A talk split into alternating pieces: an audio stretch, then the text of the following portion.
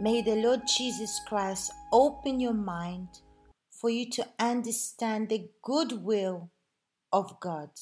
In Jesus Christ's name. Open your Bible in the book of Matthew, chapter 8, from verse 28. When he had come to the other side, to the country of Gergesenes, there met him two demon possessed men coming out of the tombs, exceedingly fierce, so that no one could pass by that way. And suddenly they cried out, saying, What have we to do with you, Jesus, you Son of God? Have you come to torment us before the time? Now, a good way off from them, there was a herd of many swines feeding. So the demons begged him, saying, If you cast us out, permit us to go away to a herd of swine. And he said to them, Go. So when they had come out, they went into the herd of swine, and suddenly the whole herd of swine ran violently down the steep place into the sea and perished in the water. Then those who kept them fled, and they went away into the city and told everything, including what happened to the demon possessed men. And behold, the whole city came out to meet Jesus. And when they saw him, they begged him to depart from their region we can see that every time Jesus arrives in a city, there's always people that come after him that are demon possessed, that religious, people that I need tormented, like we see from the beginning of this verse that we read, that two demon possessed men came out of the tomb to go towards Jesus. It's not because they want to know him, but because they're in agony, they don't have peace, they're in anguish. The spirit of the devil is the one that makes the person tormented, that makes the person oppressed. The person doesn't have any peace. And these demons, those two demons that went towards Jesus, they were disturbed. They were furious, and nobody could stop them the demon possessed person or the evil spirit has that character of violence, being furious, revolted, but revolted against God because he knows his destination is hell, that he's going to burn for all eternity. And he wants to take as many people as possible with him just to offend God. And this spirit of revolt we see today in many people. How many people are revolted, are possessed by the evil spirits, and they take control of the person's mind? They take control of the person, that the person's always swearing, violent, the person's aggressive, the person's always uh, reacting and answering back. This is the evil spirit. What have we to do with you, Jesus, you Son of God? Have you come here to torment us before the time? All the demons are disturbed. They're disturbed when they see a Son of God because the Son of God, because he lives by faith, he lives in obedience so he goes to destroy, to undo all works of the devil. When there is a man of God or a woman of God who is a child of God, he doesn't just do everything to please God and doesn't attack the devil. No, she attacks the devil. She goes against all works of hell, and the devil is disturbed when she's there.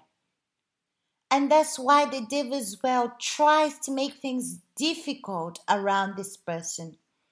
Now, a good way off from there was a herd of many swine feeding. So the demons begged him, saying, If you cast us out, permit us to go away into the herd of swines. The devil knows that he already lost, and he knows when Jesus is going to be crucified, he can't do anything. but the devil wanted to be there. And, but why did he want to be there? Because he wanted to tempt Jesus. And Jesus, he wasn't afraid, he didn't fear. He said to them, Go. So they had come out.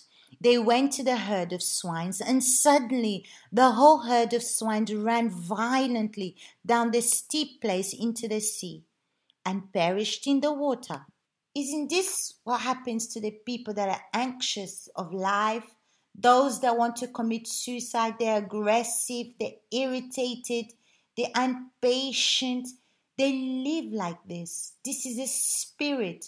Like the devil was violent, that he was furious. He had that character of impatience or violence. This is what happens to many people. Unfortunately, as well, those that listen to the devil, that serve him, they react in the same way. And the swines perished in the water. Then those who kept them fled, and they went away into the city and told everything, including what happened to the demon possessed men. Those men, those persons that were taking care of the swines, saw what happened so they went to tell everyone everything that they saw of the demon possessed men. And look what happened. And behold, the whole city came out to meet Jesus. And when they saw him, they begged him to depart from their region.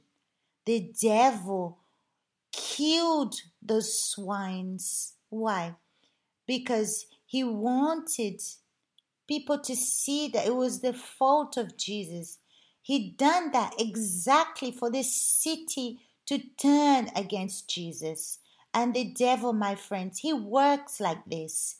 He works in a way to turn people away, to divert the word of God, to show his way.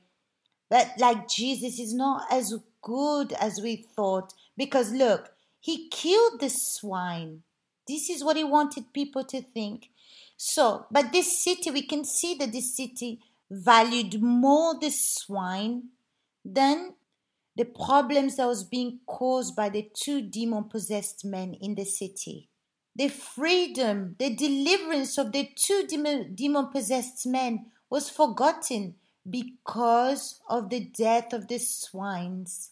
The devil works in a way to divert to change things, for you to look at the economies.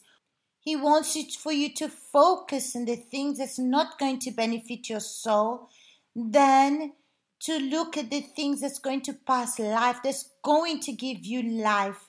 For example, those people that were in the city, they were free of the two demon possessed men that were violent, that attacked people. The people that demon possessed like this kill, do things that are impossible, but this city was more preoccupied of the death of the swines than the deliverance of their city, deliverance of the two possessed men. Look at this. How the devil works, how the devil distorts things. My friends, you need to look at Jesus. You need to turn to him. Even if you're having the most difficult moments, even if you think that it's impossible, you have to turn to Him. Because the most important thing is, is your soul. If you're anxious, if you're impatient, if you're saying everything and to everyone because of your problems, my friends, this is not going to change. This is a spiritual problem. It's a demons that wants you to be turned more to his spirit instead of taking care of your soul, which is the most precious things. But like Jesus said, what's more important, the sparrows or you? God knows the necessities that you have, but God allows things to happen to prove to you who you prioritize. Well, I'm not going to say anything else. I think is the moment for us to speak to God and not to be deceived by the emotion of faith. Big hugs to you all, and I'll see you next week.